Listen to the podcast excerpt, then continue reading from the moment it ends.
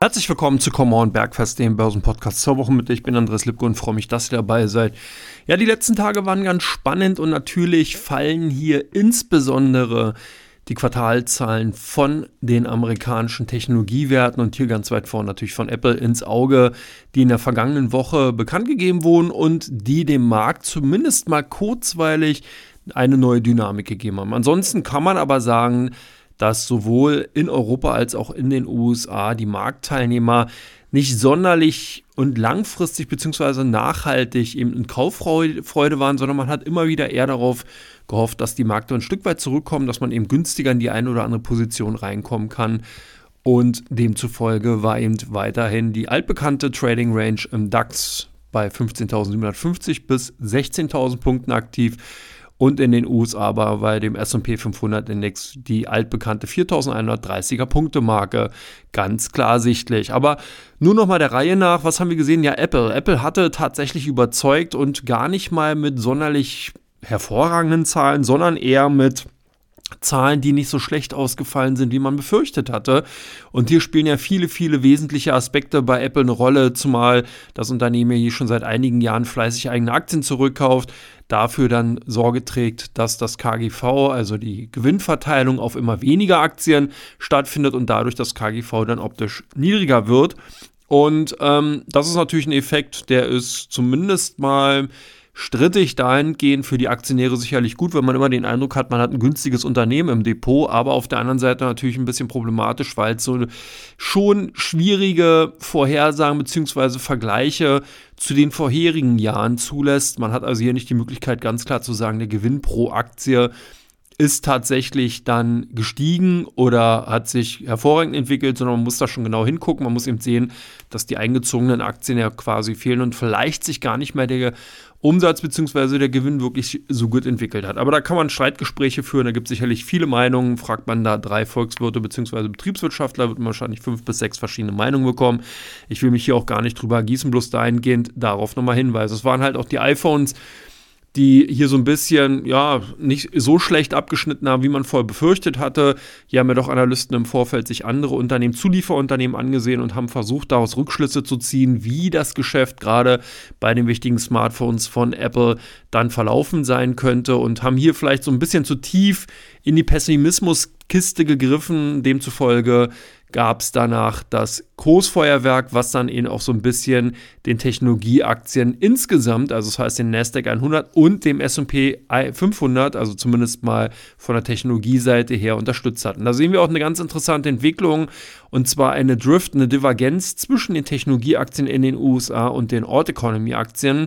Bin gespannt, wie lange das in dieser Form noch so gut gehen kann. Ein Lager wird recht haben, entweder sind die Pessimisten bei dem marktbreiten S&P 500 zu pessimistisch eingestellt oder die Techno-Freaks, die Bullen, die Techno-Bullen sind zu positiv eingestellt und der, S und der Nasdaq 100 bzw. die Tech-Aktien im S&P 500 müssen korrigieren. Wird sich alles in den kommenden Wochen und Monaten zeigen und das wird auf jeden Fall mal ganz spannend. Wir haben auch natürlich weiterhin ein sehr, sehr heterogenes Feld gesehen. Wir hatten unter anderem zum Beispiel die Zahlen von PayPal, die nicht gerade sehr positiv aufgenommen wurden.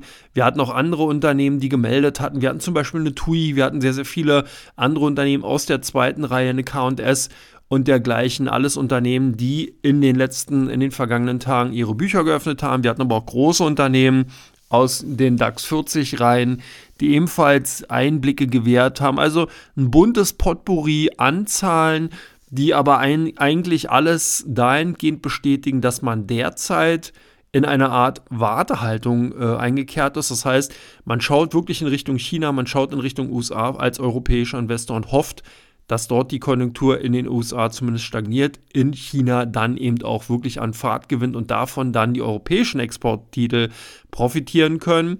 Das zumindest mal, wenn er im bullischen Lager ist. Alle Pessimisten schauen eher besorgnisvoll in Richtung USA und hoffen dahingehend, dass es vielleicht zu einem Soft Landing kommt, beziehungsweise dass man eben hier nicht in eine Rezession abtaucht. Und in China ist ganz spannend, da hatten wir nämlich zum Wochenanfang auch einige interessante makroökonomische Daten bekommen. Und zwar die Handelsbilanz wurde offengelegt, beziehungsweise publiziert. Und da konnte man sehen, dass China ja, bei den Exporten ordentlich zulegen konnte, konnte plus 8,5 Prozent sind die Exporte gesteigert worden, aber auf der anderen Seite die Importe um 7,9 Prozent gesunken sind. Das hört sich jetzt zumindest mal für China gar nicht verkehrt an. Das heißt, man hat den Handelsbilanz äh, Saldo erzielen können, der positiv war, demzufolge mehr exportiert als importiert, aber ruft natürlich zwei Bedenken wieder hervor. Der eine oder die eine, das, doch das eine Bedenken ist zumindest mal, wenn China eben weniger importiert, bedeutet das ja, dass eben andere Länder weniger exportieren. Das hat dann auch gleich Australien natürlich sehr stark getroffen, beziehungsweise die australischen Rohstoffwerte haben darunter gelitten,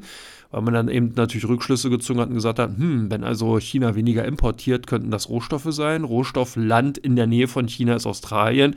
Das heißt, die Rohstoffunternehmen dort werden weniger nach China entsprechend ausgeführt haben. Die zweite Schlussfolgerung war natürlich, wenn eben Unternehmen, die nicht in China, also direkt in der Binnenkonjunktur eingebunden sind und tatsächlich als klassische Importeure bzw. Exporteure aus dem entsprechenden Ausland heraus gelten, weniger Waren und Dienstleistungen nach China verkauft haben, dann könnte das ja bedeuten, dass sozusagen die Wirtschaftslokomotive China alleine losfährt und sozusagen die anderen Anrainerstaaten bzw. die anderen westlichen Industrienationen äh, abgekoppelt hat, beziehungsweise gar nicht mal so viel Waren und Dienstleistungen von den entsprechenden Ländern importiert. Und genau diese Bedenken könnten dann natürlich auch so ein bisschen die Wunschträume beziehungsweise die Projektion für eine Konjunktur in Europa schwieriger machen. Zumal es auch mal weiter natürlich die Frage gilt, wird man jetzt wirklich einen Durchmarsch über alle Quartale bei der Konjunkturerholung in China sehen oder ist hier vielleicht bereits schon so ein klein bisschen der Zenit erreicht worden? Zumindest mal für die erste Anfangseuphorie nach dem Wegfall der Covid-19-Restriktionen. Das will also heißen, hat man hier vielleicht schon so ein bisschen den ersten Schwung eigentlich schon gesehen und den Zenit erreichen? Könnte es jetzt nicht erstmal zu einer Konsolidierung kommen, sodass man hier vielleicht im zweiten, dritten Quartal gar nicht mal mehr so bullische makroökonomische, makroökonomische Wirtschaftsdaten Daten aus China bekommt, sondern eher gedämpfte, vielleicht eher verhaltene Zahlen und dann vielleicht zum vierten Quartal nochmal einen Anstieg sieht. Das würde natürlich dann auch so ein bisschen das Szenario, was man eben für europäische Aktien derzeit einpreist, erstmal ad acta legen und man müsste hier in eine Art Warteposition reingehen. Was auf jeden Fall auch rausgekommen ist und was nochmal ganz klarer dargestellt wurde, ist, dass Analysten tatsächlich vermehrt jetzt auch auf die Zahlen für das zweite Quartal schauen werden. Das erste Quartal hat in einigen Bereichen zwar so ein bisschen Aufschluss gegeben, wie eben der Basiseffekt im vergangenen Jahr einzuordnen ist, dass der in manchen Branchen tatsächlich schon bereits aus- oder eingepreist ist und jetzt tatsächlich wieder so eine Art neue Normalität nach den ganzen Covid-19-Zer- und Verwürfnissen einkehren kann. Aber es hat eben auch gezeigt, dass das tatsächlich nicht überall der Fall ist und dass man jetzt nochmal eben Quartalsdaten braucht, um eben zu sehen, ob man diese Abkühlungseffekte, ob die nachhaltiger Natur sind, das heißt, ob man die jetzt auch auf Quartalsbasis sieht oder eben tatsächlich nur im Vorjahresvergleich dann sozusagen berücksichtigen muss. Also von daher, zweiten Quartalzahlen wären interessant, habe ich in der letzten Woche ja auch schon bereits darauf hingewiesen, hat sich auch nicht größtenteils geändert, sondern ist tatsächlich gleich geblieben, diese Annahme. Und demzufolge sollte man jetzt also hier auch nochmal so ein bisschen sehen, zumindest mit dem einen oder anderen Auge auch weiterhin den Börsenticker im Auge behalten. Weil natürlich die Frage ist, sollte man in diesem Jahr dem alten Motto Sell in May and Go Away folgen oder ist es vielleicht doch eventuell ratsamer, weiter am Markt zu bleiben.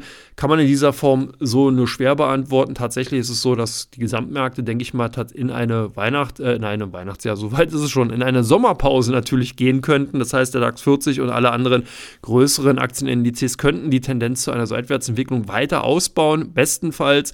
Auf der anderen Seite wird es natürlich Einzelwerte geben, die einfach sich aus dem Würgegriff der Bären oder eben aus dem Schlepptau der Börsenbullen befreien werden, beziehungsweise befreit werden und dann die entsprechend andere Richtung einkehren könnten. Also es bleibt auf jeden Fall spannend. Das Börsenjahr jetzt 2023, wie auch schon zum Jahresanfang und zum Jahresende 2022 hier an dieser Stelle bekannt und gegeben, beziehungsweise von mir geäußert, ist kein einfaches Stock Selection bzw. Aktienselektion bleibt weiterhin ganz, ganz wichtig. Und vor allen Dingen ähm, sollte man immer so ein bisschen den Finger am Puls der Börsenzeit lassen. Und damit ihr den habt, gibt es gleich jetzt in Teil 2 die Vorausschau. Da gucke ich mir mal an, welche Unternehmen, welche Daten in den kommenden Tagen wichtig sein können, wie es vor allen Dingen an den Aktienmärkten weitergehen kann und was das natürlich für die einzelnen Branchenunternehmen bedeuten kann. Bis gleich, macht's gut.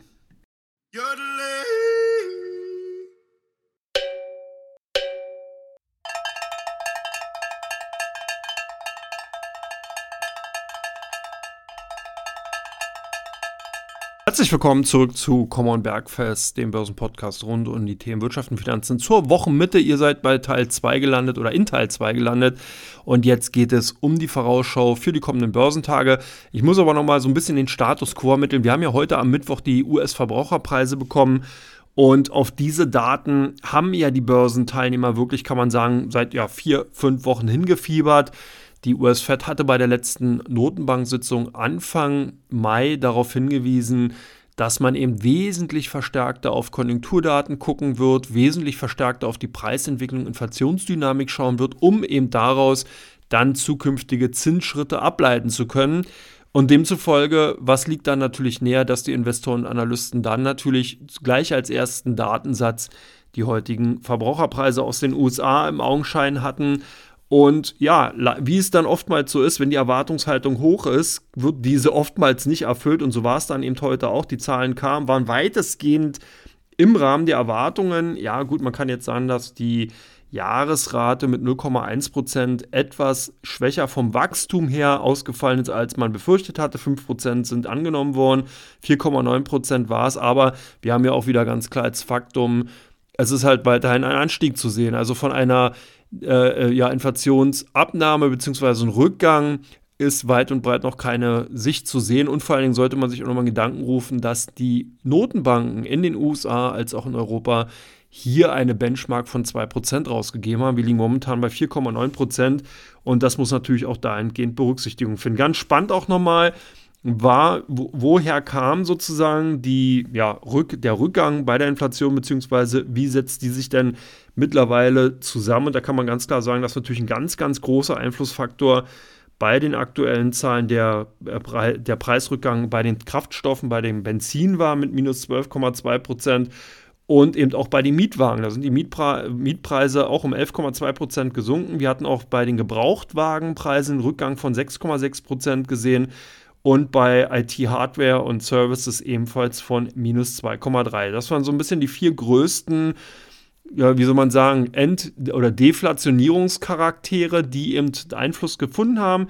Auf der anderen Seite muss man aber auch sagen, dass die Neuwagenpreise um 12,6 Prozent angestiegen sind, die ja, wie man, Lebensmittelkosten oder beziehungsweise Tiernahrung um 10,6 Prozent teurer geworden ist, die Mieten um 8,8 Prozent teurer das Essen in Restaurants um 8,6 Prozent teurer. Generell Ausgaben, die im weitesten gehend mit äh, Haus, also mit Mieten zu tun haben, 7,1 Prozent teurer waren.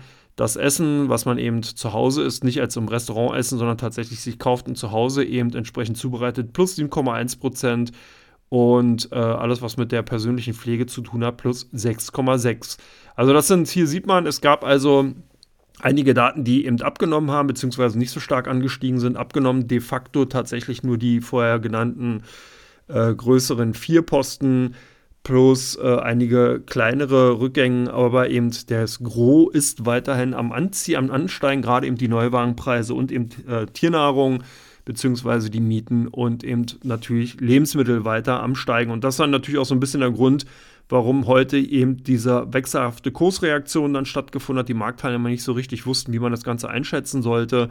Und demzufolge ist auch hier nochmal ganz wichtig, sich jeweils immer nochmal die Preiskörbe genauer anzusehen, wenn solche Daten kommen. Also nicht nur die absolute Zahl hinzunehmen, sondern auch mal ein bisschen tiefer reinzugehen und sich einfach mal anzuschauen, wie die sich eigentlich zusammensetzen. Und dann sieht man eigentlich ganz schnell, dass eben die Marktreaktion, so wie sie dann eben stattgefunden hat, dahingehend auch begründbar ist.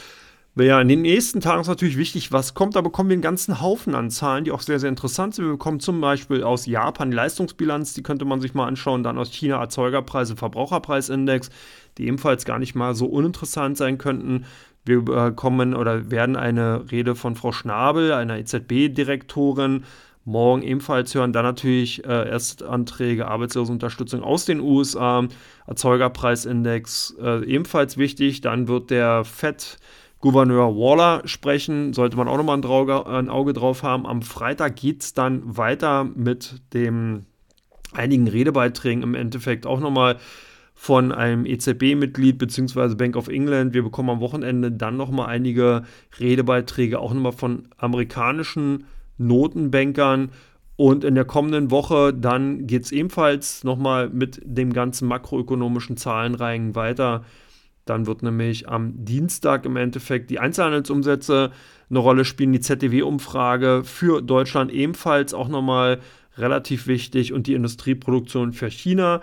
Und am Mittwoch dann die, das Bruttoinlandsprodukt aus Japan plus dann eben die Baubeginne aus den USA und Baugenehmigungen um 14.30 Uhr am kommenden Mittwoch. Also das so ein bisschen aus der höheren ma makroökonomischen Ebene, wenn man so will, aus der, aus der, auf der Metaebene so ein bisschen beobachtet. Ansonsten geht es natürlich mit den bunten Zahlen rein bei den Unternehmen weiter und hier kann man wirklich sagen, das Who's Who der internationalen ja, Großindustrie sowohl als auch der Großkonzerne werden weiter melden. Wir bekommen aus Deutschland Knorr-Bremse, wir bekommen Kobe Steel, Konami wird melden, wir bekommen die Metro AG, die morgen äh, Zahlen vorlegen wird, wir bekommen Nikon, also viele japanische Unternehmen äh, sind hier äh, entsprechend unterwegs. NTT Data wird Zahlen äh, vorlegen, wir bekommen die, die Petrobras für diejenigen unter euch, die im Erdölbereich vielleicht das ein oder andere Engagement haben, dürfte ganz spannend sein. RWE wird morgen die Zahlen vorlegen. Siltronic wird morgen mit Zahlen kommen. SMA Solar ebenfalls am Donnerstag mit Zahlen.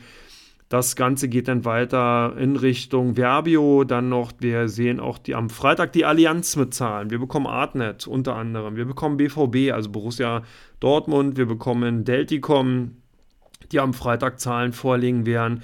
Energiekontor wird die Zahlen vorlegen am Freitag. Nordex kommt ebenfalls am Freitag mit Zahlen. Patrizia Immobilien ebenfalls. Regiment wird Zahlen vorlegen. Also das ist hier wirklich, geht ein ganz, ganz bunter Zahlenreigen um. Das Ganze zieht sich dann in die kommende Woche mit rüber und rein und wird dann fortgesetzt am Montag. Zum Beispiel mit First Sensor, wir bekommen MBB, wir bekommen MVV Energie, wir haben dann eben die Suzuki Motor, die ebenfalls am Montag vorlegen wird. Warta, vielleicht auch nochmal ganz wichtig für diejenigen unter euch, die eben äh, in diesem ja, mittelgroßen Wert entsprechend investiert haben, ja doch arg gebeutelt waren, auch in der Vergangenheit und vielleicht dann nochmal hoffen, dass da irgendwann mal gute Nachrichten kommen oder andere Nachrichten zumindest. Deswegen wird der Montag dahingehend interessant sein und können wir bekommen Home Depot am kommenden Dienstag, Hornbach. Wir bekommen Land Securities, Nexus, SFC, SFC Energy, Sonova. Vodafone wird am, äh, ebenfalls am Dienstag vorlegen. Dann bekommen wir am Mittwoch die Aegon, Cisco wird die Zahlen vorlegen, die Commerzbank kommt am äh, 17. ebenfalls mit Zahlen. Dann äh, bekommen wir Siemens mit Zahlen, auch ganz wichtig. Take Two wird Zahlen vorlegen am kommenden Mittwoch und die Target Corp Tencent Holdings ebenfalls am kommenden Mittwoch dann mitzahlen. Also ihr merkt schon, sowohl USA als auch Europa, als auch Japan und China hat für jeden was dabei. Wird auf jeden Fall also dahingehend ganz spannend sein, gerade was die mikroökonomische Ebene angeht, da das ein oder andere Auge nochmal entsprechend äh, aufzu, äh, aufzuhalten. Und ansonsten habt ihr natürlich nochmal die Möglichkeit, euch zu informieren bei den Formaten, entweder auf dem YouTube-Kanal von Comdirect. Das Klar Schiff wird morgen entsprechend am Donnerstag publiziert, beziehungsweise am Freitag gibt es natürlich nochmal den Common Börsen Podcast und ansonsten die anderen Marktformate auf dem YouTube-Kanal von Comdirect. Ich bedanke mich, dass ihr dabei wart. Wünsche euch einen schönen Mittwochnachmittag, beziehungsweise je nachdem, wann ihr das hört, einen schönen, schönen Tag noch und freue mich, wenn ihr nächstes Mal wieder dabei seid. Bis dann, macht's gut. Ciao, ciao.